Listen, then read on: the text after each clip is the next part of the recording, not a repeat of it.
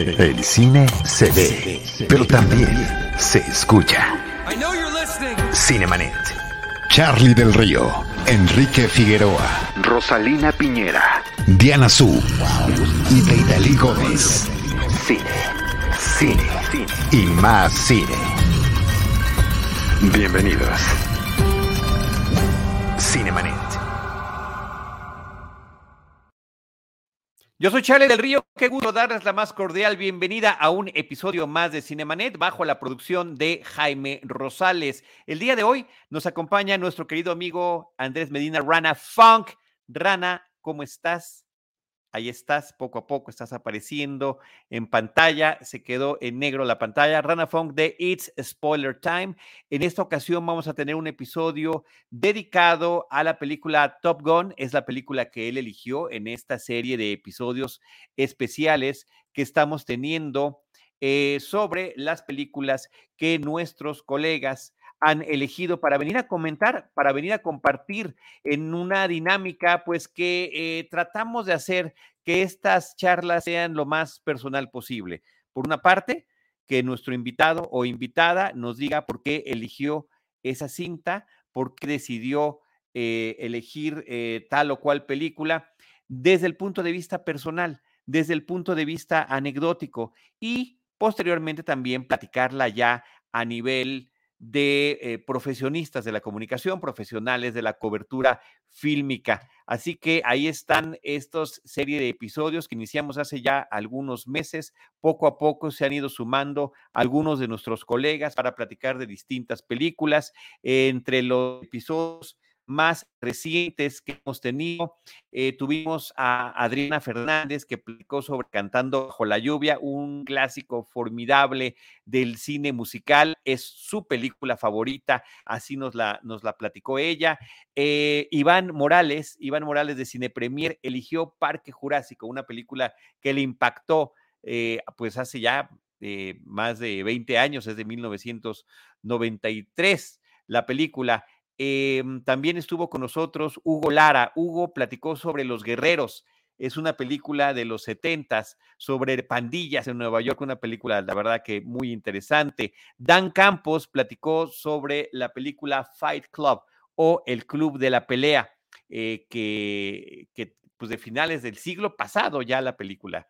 Es increíble cómo, cómo, cómo pasa el tiempo tan rápido. Antonio Camarillo platicó sobre Poltergeist, Juegos Diabólicos, que es como se llamó la película en México.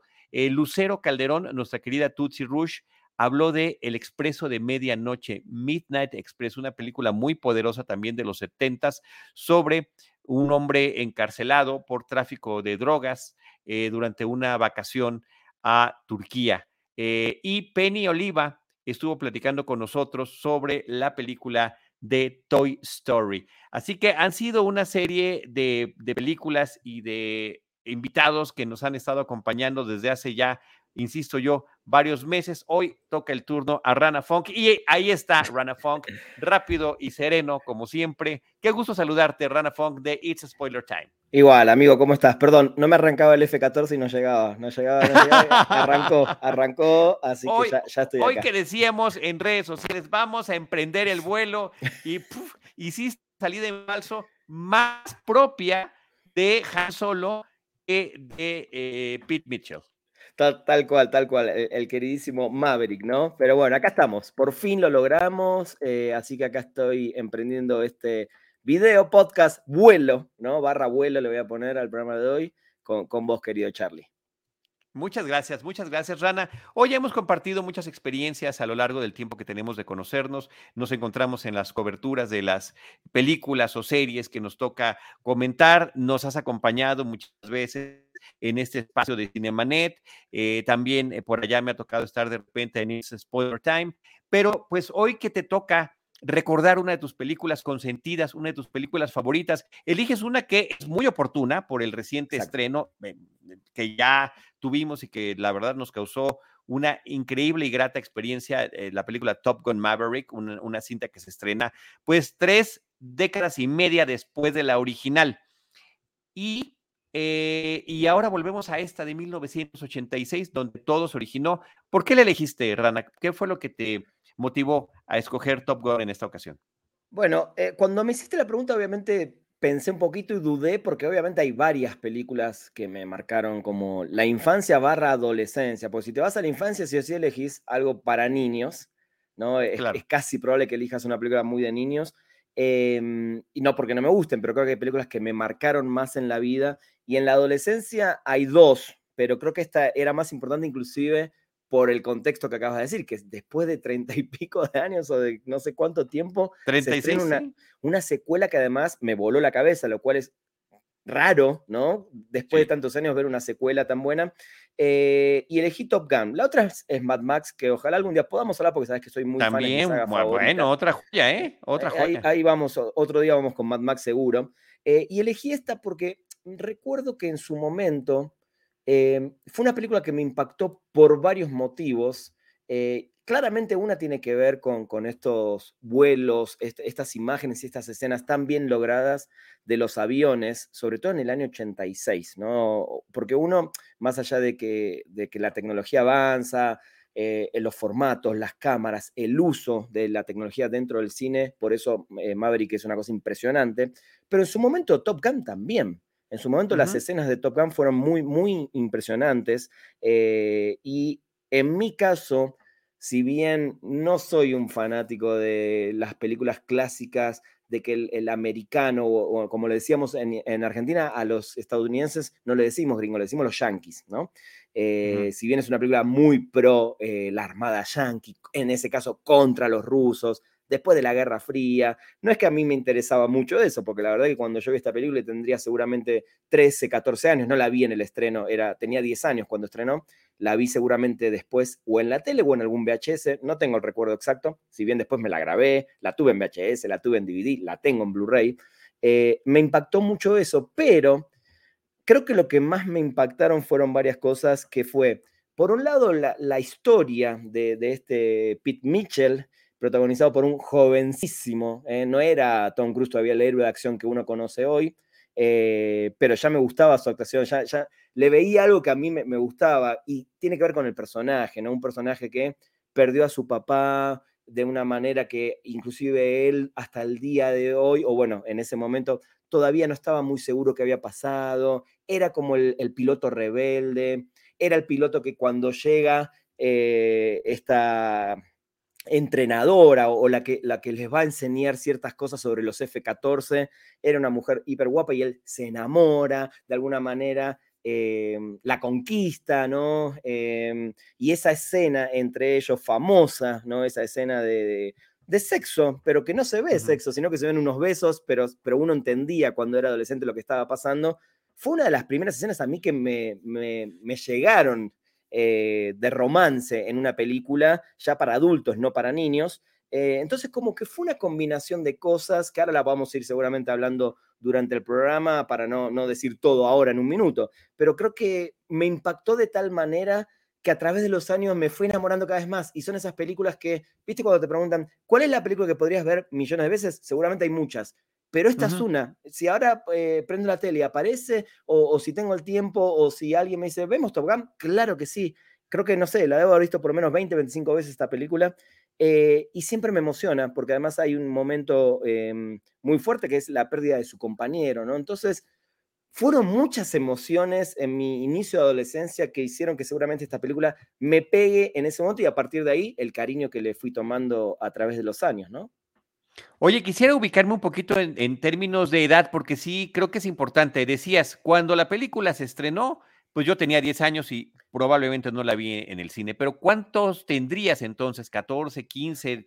Estoy Échale un cálculo. Sí, estoy casi seguro que fue por lo menos eh, a mis 14, 15 años, que fue cuando uno, cuando empecé la secundaria, uno o dos años después, eh, ver esta película y además mi hermano, que es mayor, seis años, también como que esta onda de la chamarra eh, militar, eh, los, los, anteojitos, la, plaquita que usan los militares, ¿no? Que, se ve muy bien en esta película, incluso cuando él las termina tirando ahí al final.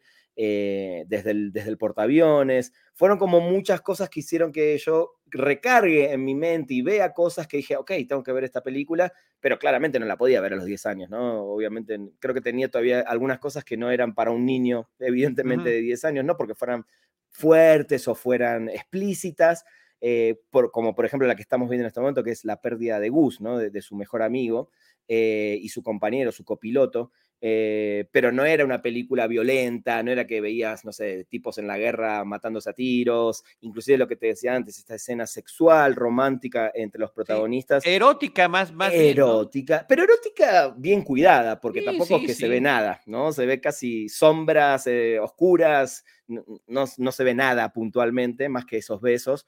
Eh, pero evidentemente sí fue como lo primero que me impactó. Ahí está. E, esa es esa escena que está en, este momento en pantalla, perdón los que están viendo el podcast, pero es la escena justo del beso, ese, ese, esa contraluz azul y ellos eh, básicamente que se los ve en negros. Además, cinematográficamente me parece increíble, ¿no? Es una escena hiper bien lograda. Eh, donde sugiere, muestra, pero no termina de ser una escena que hoy seguramente en cualquier película veríamos y se irían un poquito más eh, arriba el, tono ¿no? de, la, escena. Entonces, todo eso seguramente a mis 13, 14, 15 años, no, puedo recordar exacto, la verdad, eh, cuando la vi, me impactaron, me impactaron muchísimo y acompañado de la música, porque esta película tiene, sobre todo en esta escena, una de las canciones más reconocibles de la historia de, la música del cine, ¿no? Que es la de Take My Breath Away de, esta banda Berlín.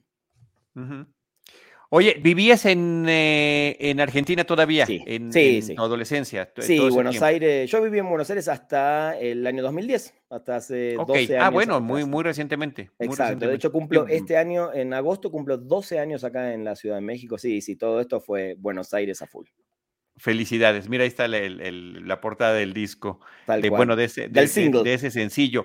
Ahora, em, sí quiero que hablemos un poquito más de la música, porque tú eres un melómano eh, eh, incorregible, que lo vives todos los días, el tema de la apreciación musical, el tema del gusto por la música, también eres músico, eres baterista, pero sí esta es una de estas películas que efectivamente ahí nos está poniendo la fotografía Jaime Rosales que dice Original Motion Picture Soundtrack, que traía...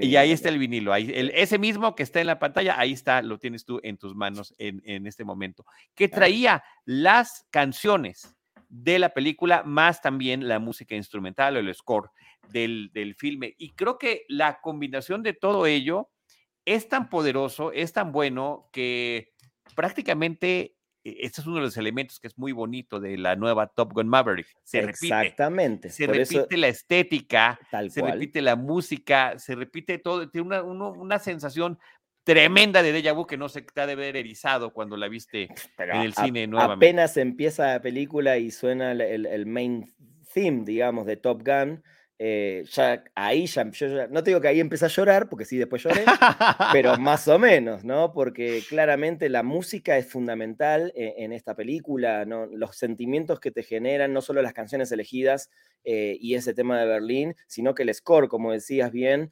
eh, es espectacular y es no es un score así orquestal, de esos scores que, que se pueden escuchar en, varias películas, sobre todo bélicas, ¿no? Eh, porque sin ser una película bélica, sí es una película bélica, ¿no? Es una guerra, es final de la Guerra Fría entre Estados Unidos y Rusia, o sea, es una película bélica escondida dentro de una película romántica y de de, como muchos la llaman, eh, homoerótica, ¿no? Porque también es una película que empezaba a mostrar a los hombres de una manera que creo que muchos lo entienden para el lado diferente, porque si bien uno puede decir, ah, es una película llena de hombres, sí, sí, obviamente no se acostumbraba inclusive eh, ni en la vida real a mostrar que en el ejército había mujeres eh, que no sean, no sé, las enfermeras, ¿no? Por ejemplo, cosa que ahora sí cambió en esta película y me parece genial, pero era una película que también mostraba un costado hasta se llegó a decir que eh, el personaje de Val Kilmer era homosexual, ¿no? Eh, que puede ser, por más que vimos que en Top Gun Maverick ya está casado, etc. Digo, había como una, una cuestión entre ellos dos, media como se le dice, homoerótica,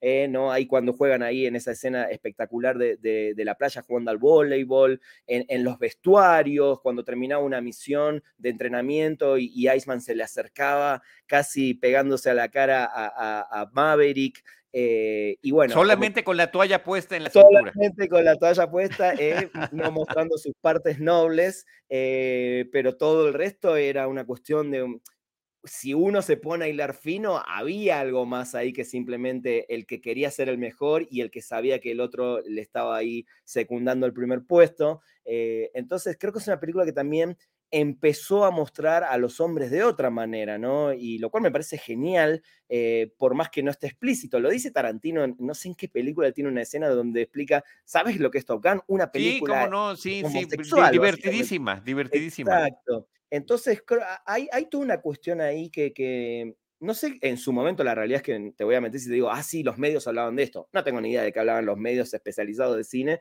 Yo simplemente era un cinéfilo que disfrutaba en su adolescencia de ver este tipo de películas.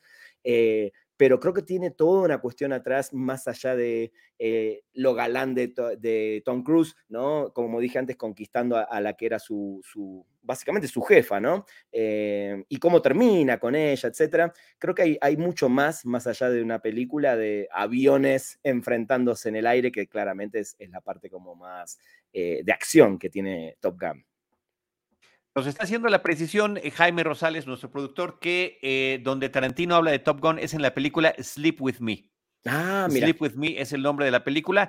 Hace poquito, eh, justamente cuando hablábamos de Top Gun Maverick, Enrique Figueroa Naya sacó a relucir esta escena de esta película Sleep With Me y nos la mandó porque está el, está el clip subtitulado por todas partes ahí. Si lo en estos días se puso ahí en, YouTube, claro, y lo, han puesto en todos los y habla sobre toda esta lectura que se le puede dar a la película, ¿no? Inclusive creo que la parte más divertida de su diálogo es justamente que como en sus primeras aproximaciones este, hacia este personaje, que además se llama Charlie, el personaje de Kelly McGillis, ¿no? un nombre que normalmente se identificaría, un nombre, un apelativo que se identificaría con el de un hombre, con el de, un varón. Em, ahí está, ahí pues, está en escena. Pues, ahí está la escena de Sleep With Me. Pues resulta que, eh, pues, ya sabes, lo visita en su casa y al final de cuentas no pasa nada y ella para seguirlo eh, en este proceso de seducción, se viste como hombre, se viste como uno de los pilotos, con la gorra, con los lentes, con la chamarra, y es la famosa esta escena del elevador. Entonces, bueno, ahí está esa lectura que de manera muy divertida comenta Quentin Tarantino con todo su estilo, que lo hace irreverente, por supuesto, eh, políticamente incorrecto, todo lo que podemos decir, sí, es Tarantino, es ese, es ese señor.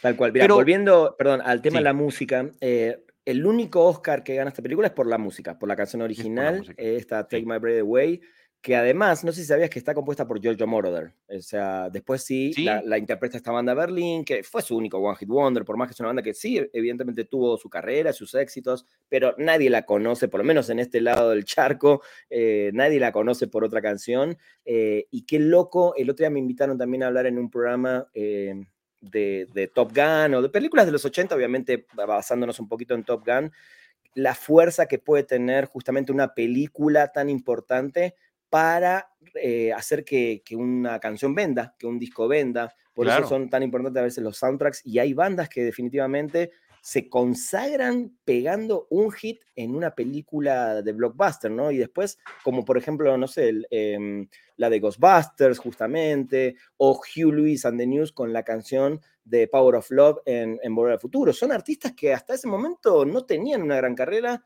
y tampoco es que después la tuvieron, pero tuvieron el hit, tuvieron, o sea, vieron los millones a partir de poner una canción en una película tan famosa y es lo que pasa con Berlín, básicamente, ¿no? o sea que igual el, poder de una película, ¿no? También. El poder de la película, el, alcance que puede tener y, que termina siendo la combinación, es la música con la escena, con el momento de la película, la forma en la que terminan acompañándose de manera prácticamente indisoluble. Estaba pensando yo en The Breakfast Club en la canción final. De Simple Minds. También de Simple Minds, bueno, interpretada por Simple Minds, porque no es de Simple Minds, también ya estaba escrita la canción, y hubo varios otros artistas a las que se les ofreció y no la aceptaron. Tal cual. Creo, que nunca sabes, ¿no? Nunca creo que Billy Idol entre ellos. Hasta Billy creo que Billy Idol sí, sí, señor, sí, señor, sí, señor, no la aceptaron. Entonces, y, bueno, y para Simple Man se volvió un éxito rotundo. El más grande de su carrera.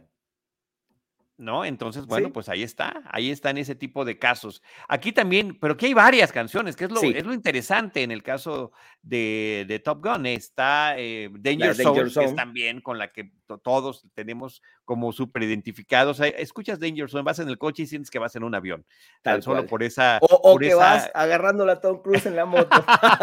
no, ¿qué te yo, lleva? yo prefiero, me quedo con el avión, me quedo con el avión.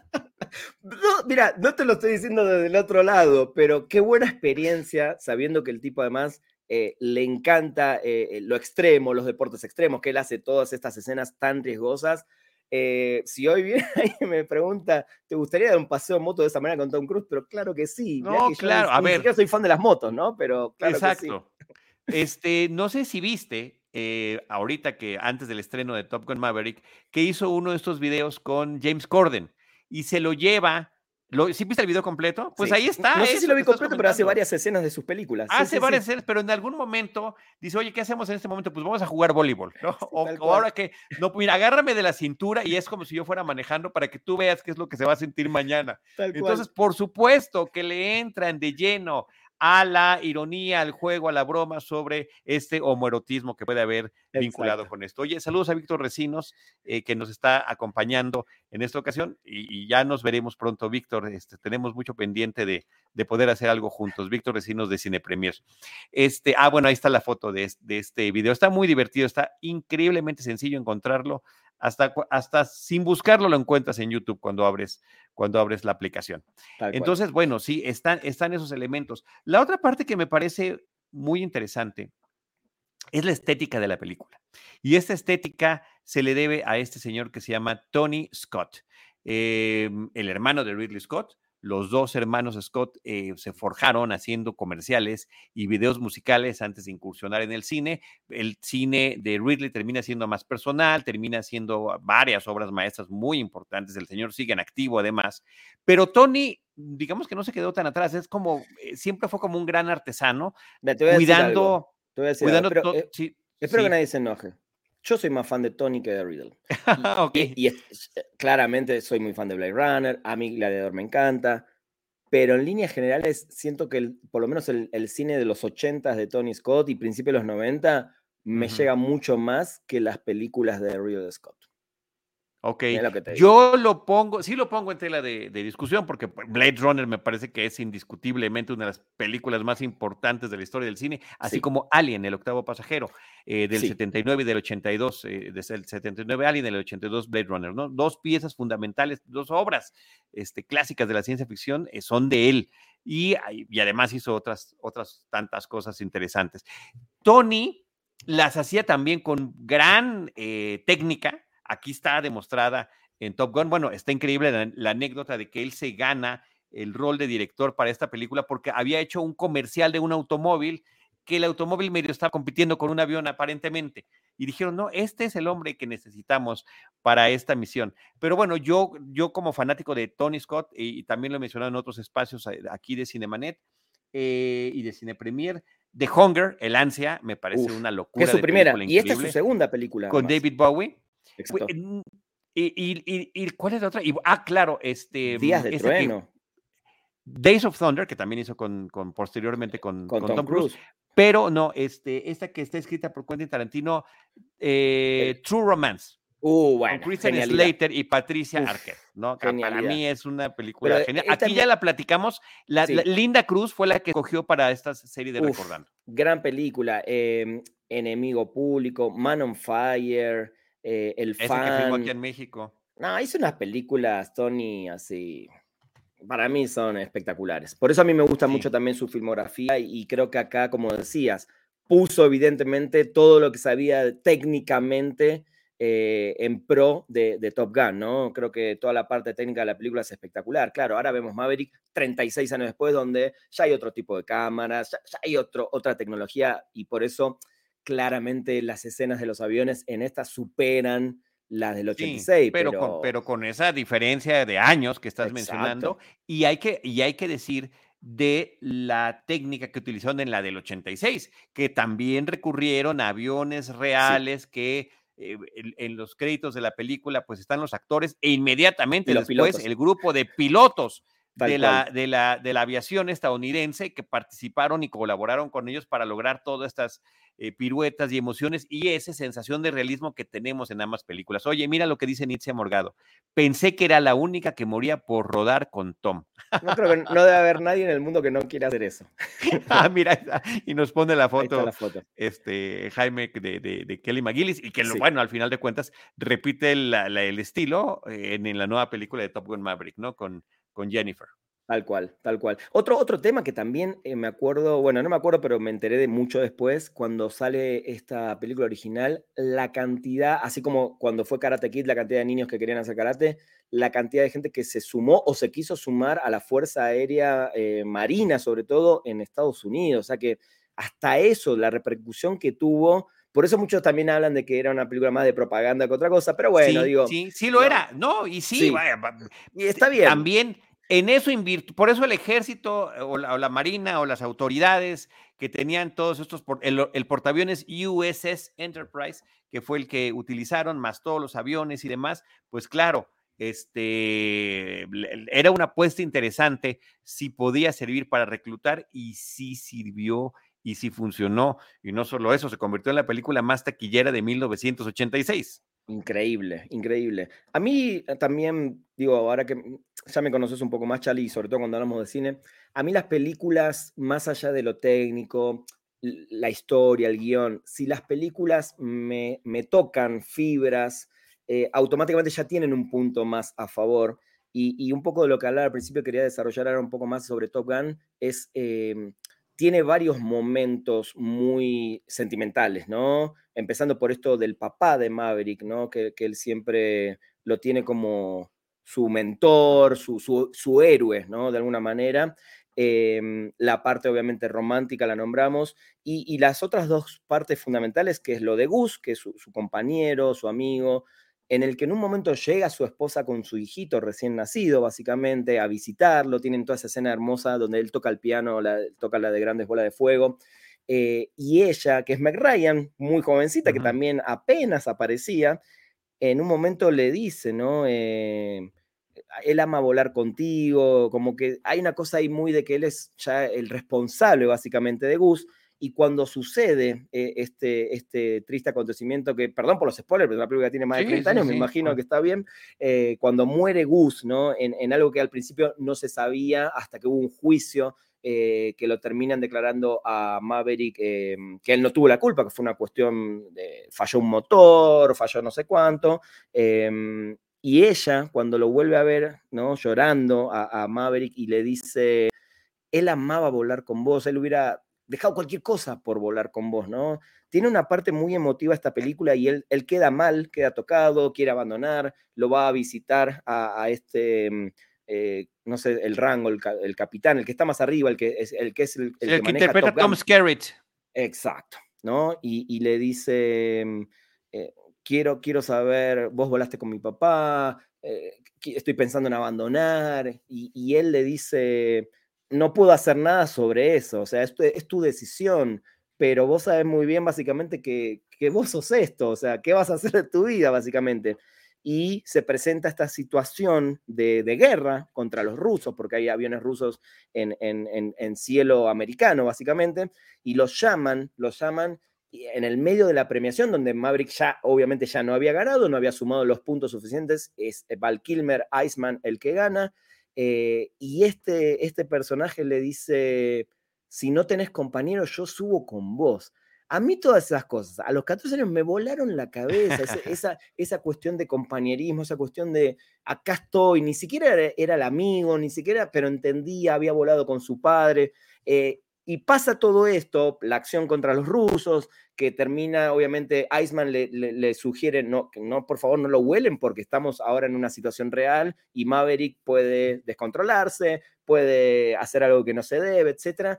Y cuando termina, ahí está, ahí está la foto de este actor, me parece magnífico y un personaje increíble.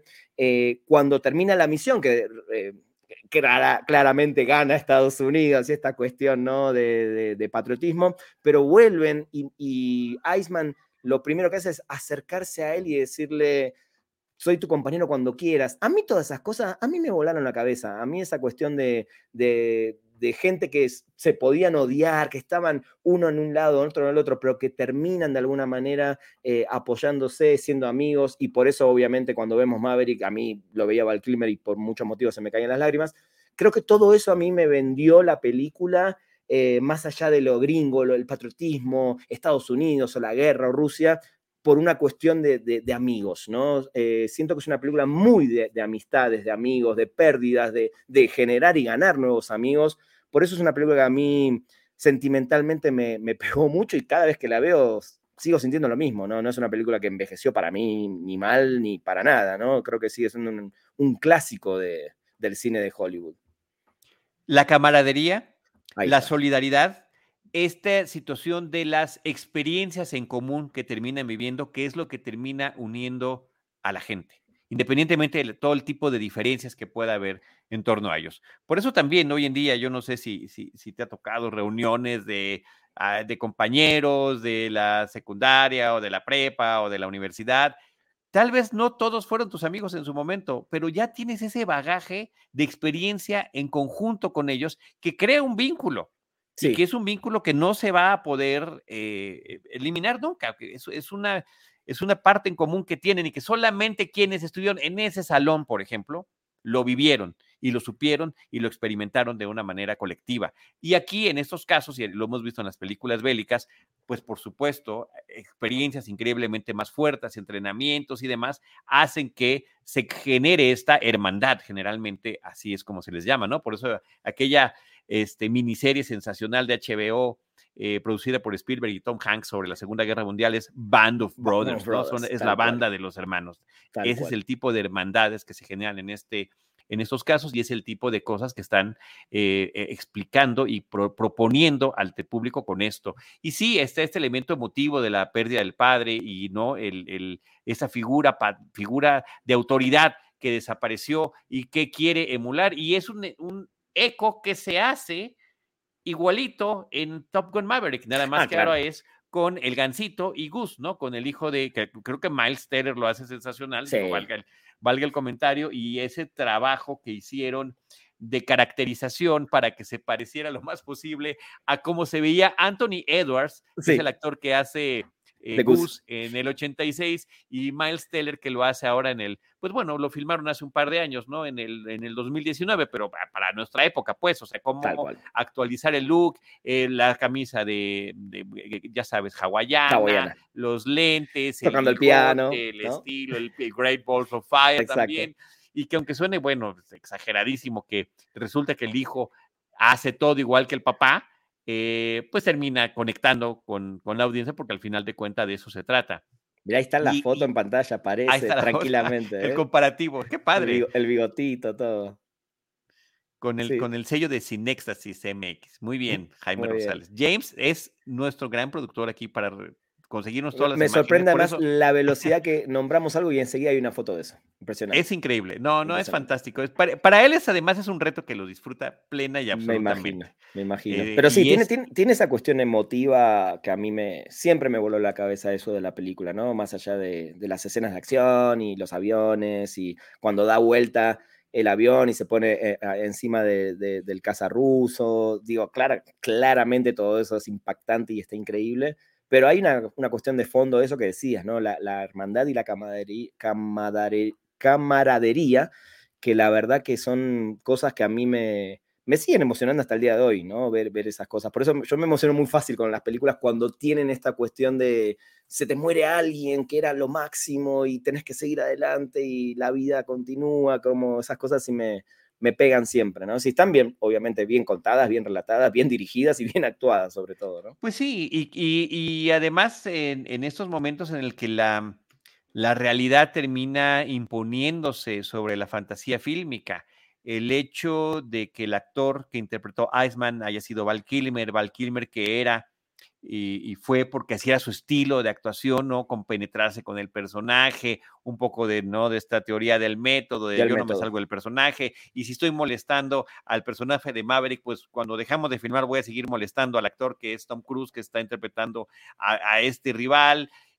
y años después esta enfermedad tan terrible que padeció de cáncer de garganta, que lo tiene pues imposibilitado para hablar correctamente, de, dejar prácticamente la actuación y que se ha incluido en la película y de la forma en la que se, en Maverick, en Top Gun Maverick, y la forma en la que se conectan todos los puntos con su, el nivel que tendría su personaje, cuál sería la, el tipo de cosas que estaría haciendo en ese momento, y, eh, y, combinar lo de la vida real con lo de la ficción, eh, con la enfermedad del, del, personaje, eh, me pareció fantástico, ¿no? Y creo que ese fue para mí eh, adelantándonos a ese momento, el, más emotivo de Top Gun Maverick, de esta nueva película estrenada en 2022. Definitivamente. Y sobre todo porque más allá de que uno conocía lo que había pasado con, con él, con el tema del cáncer de garganta, el año pasado sale el, documental, ¿no? De claro, y fantástico. Val, que está en Amazon Prime Video. En Amazon Prime Video, que realmente, ¿sabes que es un actor que a mí me gustaba mucho? Porque yo, si vi una película antes que Top Gun, fue Top Secret, ¿no?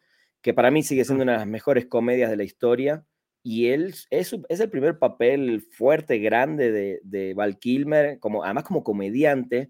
Eh, y a mí me fascinó. Y después cuando lo veo como en este papel de Top Gun más de villano, de Iceman, que termina por suerte siendo un buen tipo, ¿no? Porque uno lo tenía como, ah, el asqueroso, ¿no? El que, el que va a hacer todo para, para ganar como sea. Pero es justamente lo que te digo, esa escena final de Top Gun del 86, con ellos abrazándose, diciéndole, cuando quieras soy tu, tu, compañero, ¿no?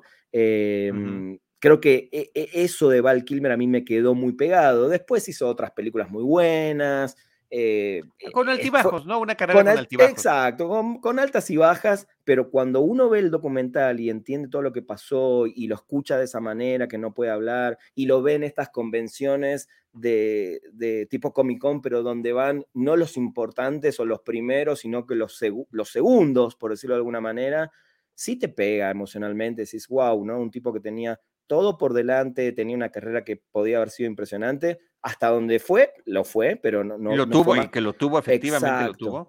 Eh, y como decís vos, Charlie, verlo ahora en la película, y además, no voy a spoilear, pero su primera escena tiene una interacción sin hablar, pero cuando después lo escuchas hablar, wow, ahí te caen todas las fichas y decís, wow, qué bueno que sí lo consiguieron, qué bueno que él accedió, qué bueno que está en esta película nueva y de la manera en que está, porque como decís vos, conecta todo, todo para que suceda lo importante en Top Gun Maverick, básicamente, ¿no?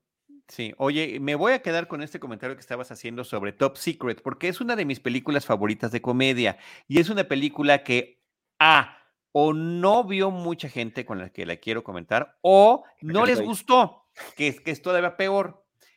Y a mí me rompió el corazón, me rompió el corazón Val Kilmer en el documental porque él tampoco la entendió, no le gustó. ¿Acuerdas? Cuando habla, ah, cuando habla de Top Secret, habla así poquito. ¿Saben qué? Yo la verdad no entendí qué estaban haciendo estos tipos.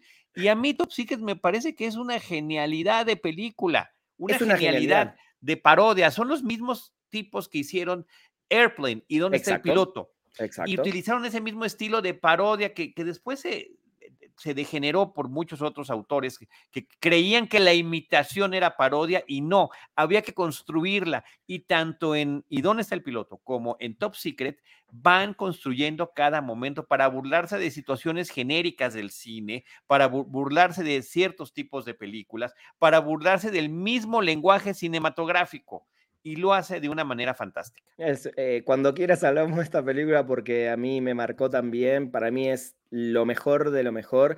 entiendo al que no le agarra la onda, lo entiendo porque sí, no es, no es el chiste fácil, no es el gat fácil, sino que está todo muy bien pensado, eh, pero no sé, en esa época cuando salió, no sé ni cómo le fue, ni qué tan importante fue. Yo es una película que claramente vi unos años después y me moría y hasta el día de hoy la veo. ¿Viste cuando te reís y ya sabes lo que va a pasar, pero ya, tu cabeza está procesando el chiste que viene y ya te estás riendo? Totalmente, eh, Es una genialidad. Top Secret es una genialidad.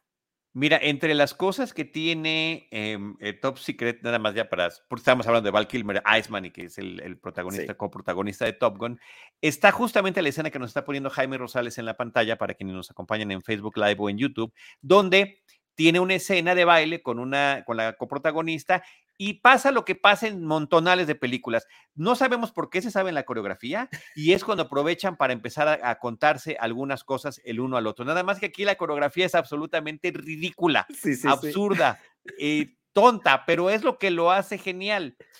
Y lo que es más increíble es que este tipo de escenas de, coreografías donde los personajes no sabemos por qué ya saben bailar, lo mismo eh, de manera ordenada, y es donde se están contando cosas. La acabo de ver con un tango y no sé en qué película la vi, la acabo de ver hace unos días en una película contemporánea, que dices, ¿cómo es posible que sigan haciendo ese tipo de cosas? Si ya en el 84 ya estaban pitorreando de esto, los soccer, los hermanos soccer. Tal cual, es verdad, es verdad. La escena de la pizza, pero bueno, otro día hablamos, hablemos de, la otra top, de Top Secret. Sí, nada más que me quiero acordar en dónde la vi y no me acuerdo. Ah, diablos. Ah, ya sé dónde la vi.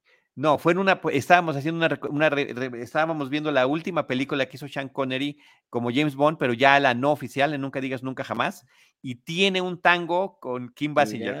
Mira, no me acordaba de eso. Más o menos, un año antes, fíjate, es del 83. Mira. Este, esa película. Y entonces, bueno, en el 84, pues ya era, ya era para pitorrearse. Claro. Así que, pues, ahí está ese elemento. Pues em, e, en México la película le fue bien pero no tan bien como yo hubiera recordado. Aquí saqué este libro de, de la cartelera cinematográfica de Ayala Blanco y María Luisa Amador. Siempre lo, cito porque a mí es como, cada uno de esos volúmenes es como una Biblia donde me avisa, donde puedo consultar cómo se llamó la película originalmente. Ah, pones de vuelta la portada ahora que estás ahí para, para verla bien. Ahí está, cartelera cinematográfica. Esta es del, 90, del 90 al 99 y en la portada está el Rey León, que fue la película más eh, que más semanas estuvo en cartelera en esa década. Interesante, ¿eh? muy bueno. Es, muy, eh, y tiene de todas las, hasta, este es el último tomo, es el, el último que dijeron que además van a hacer. Ah, no, no lo tengo aquí. Ahorita lo busco. Muy bien. Este, este es el del 90, no, no, el que necesito, perdón, está el aquí. Del 80. El del 80. Ahí está, ahí está, ahí está. Ahí está. estaba, estaba equivocado de, de, de, tomo, sin duda alguna. Pero bueno, eh, estuvo seis semanas en cartelera, o cinco, ahorita te digo. Este, Pasión y Gloria, además que es el título que le pusieron acá. no se llamó Top Gun Pasión y Gloria, no, se llamó Pasión y Gloria, nada más, aquí en nuestro país. Estuvo, eh, se estrenó el 6 de agosto de 1987, un año después de su estreno eh, en el verano estadounidense claro, acá en México, y estuvo cuatro semanas en cartelera, me parecen poquísimas, muy pocas me parecen muy para el blockbuster que, que, es y que para, el, para el tamaño de película que fue, que quizá, insisto yo, mm, en ese momento en taquilla, en, en, la cartelera comercial mexicana, pues no conectó tanto como fue esta serie de secuelas que tuvo con el público, como es tu mismo caso. No la viste en el cine, pero eres un apasionado de la película claro. Eh, tiempo después. Claro, sí, además porque no me tocó por edad, básicamente, ¿no?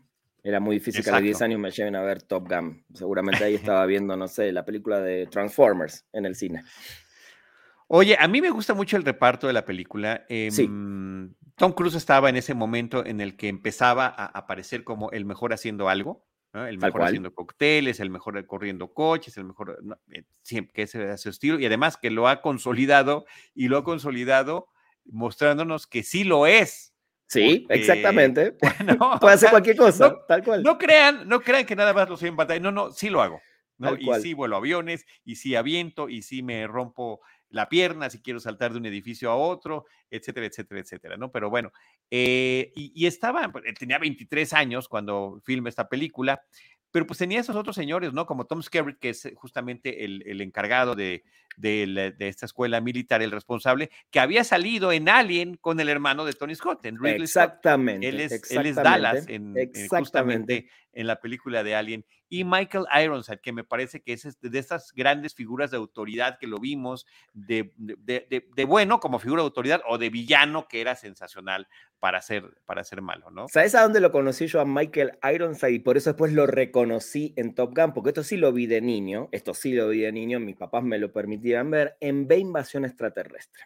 En la serie de los, de los lagartos, ¿no? Que atacaban la Tierra. Ahí él era Tyler, ¿no? Que era uno de los rebeldes y era el rebelde mala onda, digamos, ¿no? Dentro de los buenos como el, el rebelde eh, Gandaya. Exacto, ahí lo conocí. Bueno, esto es Scanners, ¿no? La película Scanners, de es sensacional, ¿no? Una genialidad. La escena que tiene él con Scanners es brutal. Totalmente. Pero mira, otro detalle que también cuando lo vi en la pantalla, obviamente en Top Gun no lo conocía y muchos años después supe quién era porque sí se hizo un actor conocido, es Tim Robbins, porque es, Tim Robbins es eh, Merlin, que era uno de los otros pilotos ahí X, no era ni de los más. Uno de, uno de tantos, ¿no? Exactamente. Y Meg Ryan, como nombramos antes, que empezaba su carrera ahí con un papelito, ¿no? Era la esposa de Gus, aparece tres minutos en toda la película, eh, y después se hizo eh, en finales de los 80 y principios de los 90 una de las actrices más importantes, ¿no? Eh, era la, Ahí está novia de, era la novia de todos. Eh, la chica de The Girl Next Door, encantadora, linda, estas comedias románticas. Cuando Harry conoce bueno, Harry Met Sally, ¿no? Es eh, Exacto. para mí su, punto máximo. Ahí está, mira, mira hermosísima. En, ese, tema, sí, sí. Y, aquí está el niño que eventualmente sería el, personaje que interpretaría ahora Miles Teller, ¿no? Tal cual, tal cual. un, un chavalín en ese momento. Exacto. Oye, Rana, pues es, es una película que sí eh, tuvo este impacto en mucha gente. Yo te debo ser eh, muy claro, a mí es una película que me parece divertida, de esas películas comerciales que funcionan, pero a mí nunca conecté del todo. Con, con, con, esto. A mí me está gustando más ahorita verla ya en retrospectiva a partir de este fenómeno, porque sí me parece que es un fenómeno, el poder eh, darle continuidad a una cinta tantos años después y hacerlo superándola, homenajeando a la, a la, a la original. Eh, está este reconocimiento a Tony Scott, que pues hace ya varios años se perdió la vida, se suicidó sí. Eh, por problemas que él, que él tenía este, pues, de salud mental.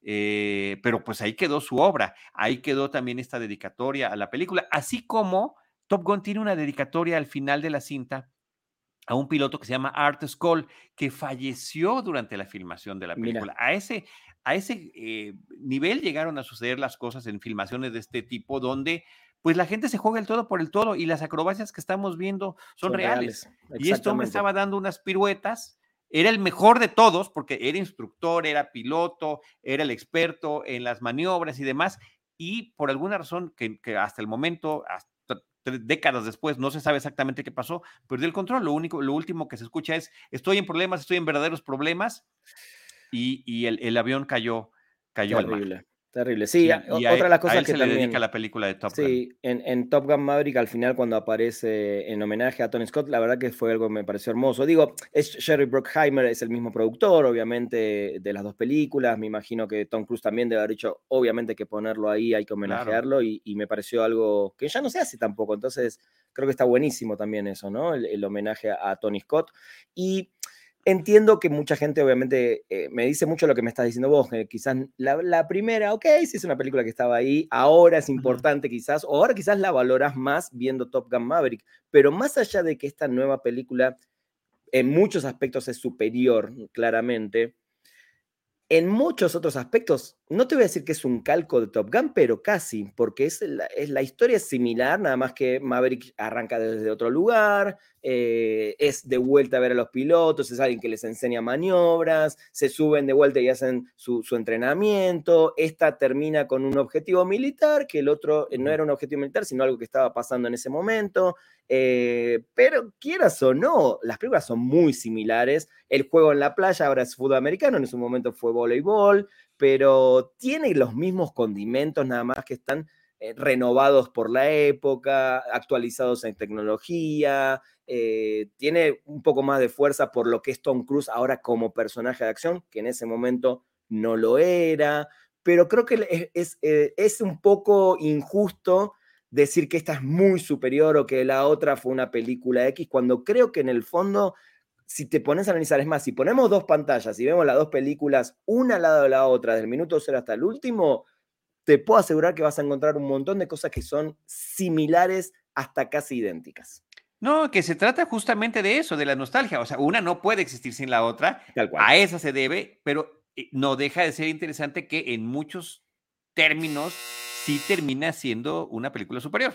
Perdón por ese ruido, ¿eh? estamos en tiempo real y, tocaron el timbre. Pero sí, sí, sí, no, claramente esta película qué loco que, como dijimos al principio, que 36 años, me dijiste, 36 años, ¿no? ¿Pasaron? 36. De eh, yo cuando anuncian em, que se va a hacer una nueva Top Gun, dije, no me toquen una de mis películas favoritas de mi infancia. ¿Viste qué pasa eso, no? Como no queremos que nos toquen cierta... Y menos treinta y pico años después dije, ¿para qué? Salí del cine diciendo, no puedo creer realmente que hayan hecho esto tantos años después, que haya eh, marcado y que esté marcando a toda una nueva generación, porque esta película va a marcar a una nueva generación eh, y lo hayan hecho de esta manera, lo cual no sé si en la historia del cine hay algo similar, que una secuela llegue treinta y pico años después y que hasta supere en muchas cosas a la película original. Sí, no, yo creo que es un caso eh, excepcional que está haciendo esta película y, creo que es increíblemente oportuno que hayamos hablado de ella ahorita que tenemos la otra, no nada más fresca, la seguimos teniendo en cartelera al momento de estar transmitiendo y grabando este programa, así que creo que es una, una ventaja interesante. Y te voy a dar un dato curioso, el primer recordando que hicimos hace algunos meses para Cinemanet, eh, empezamos con Mario Sekeli y Mario Sekeli dijo, ay, voy a hacer Top Gun, ok, Ah, no, mejor voy a hacer eh, el Día de la Marmota. Ok, no, ah, ya me acuerdo por qué cambió. Porque era febrero y era cuando, cuando íbamos a grabar, eh, cuando le di la fecha, oye, vamos a grabar tal día, me dice, oye, es que ese día es el Día de la Marmota. Aquí está en el calendario. Tenemos que hablar del Día de la Marmota, que también es sensacional y también es divertidísima. Pero por poco y te la gana, Mario. Por poco y me la gana. Por poco te la gana. Hubiera, ahí, ahí sí te hubiera elegido Mad Max, pero siento que esta es más de, más de niño adolescente, ¿no? Niñez, adolescencia y, Mad Max sí es una película un poco más, de un poquito más grande. Pero bueno, algún día eh, invítame, y sobre todo la que se empezó a filmar la, la, secuela. Estas retrospectivas son muy interesantes. Sí, claro. Son muy padres poderlas compartir. También el otro tema es, posiblemente haya gente que no la haya visto. La película está disponible en plataforma, está en Star Plus actualmente. Entonces, es una manera, no nada más estar hablando del, del cine contemporáneo, sino que eh, a través de estas charlas, pues primero que nada, conocemos un poquito mejor a nuestros colegas, conocemos un poquito más sobre situaciones personales, de cómo viven la cinefilia, tú nos, lo has estado platicando todo el programa, y nos comparte una película que eh, eh, ha sido importante en tu trayectoria y que es importante también en la historia del cine comercial estadounidense. Sí, totalmente, sí, sin lugar a dudas. gracias por, por darme la oportunidad de hablar una hora de, esta película, eh, que definitivamente leí en estos días mucha gente que no la vio, pero que fue a ver Top Gun Maverick y se vale y está bien, no es que la necesita sí, o sí. Pero sí le recomendaría a los que vieron Top Gun Maverick, nunca vieron la original, que entiendan de dónde viene la historia, porque creo que sí les va a cambiar también la perspectiva de, algunos personajes y algunas situaciones, ¿no? La complementa increíble y, va a ser una experiencia mucho más llena en ese sentido. Rana Funk, qué gusto. Muchísimas gracias por haber estado aquí nuevamente en Cinemanet, compartiendo el espacio, compartiendo eh, tus anécdotas. Este episodio se transmitió en, en, Facebook Live y en YouTube y el audio queda en lo que es nuestra columna vertebral, que es el podcast de Cinemanet.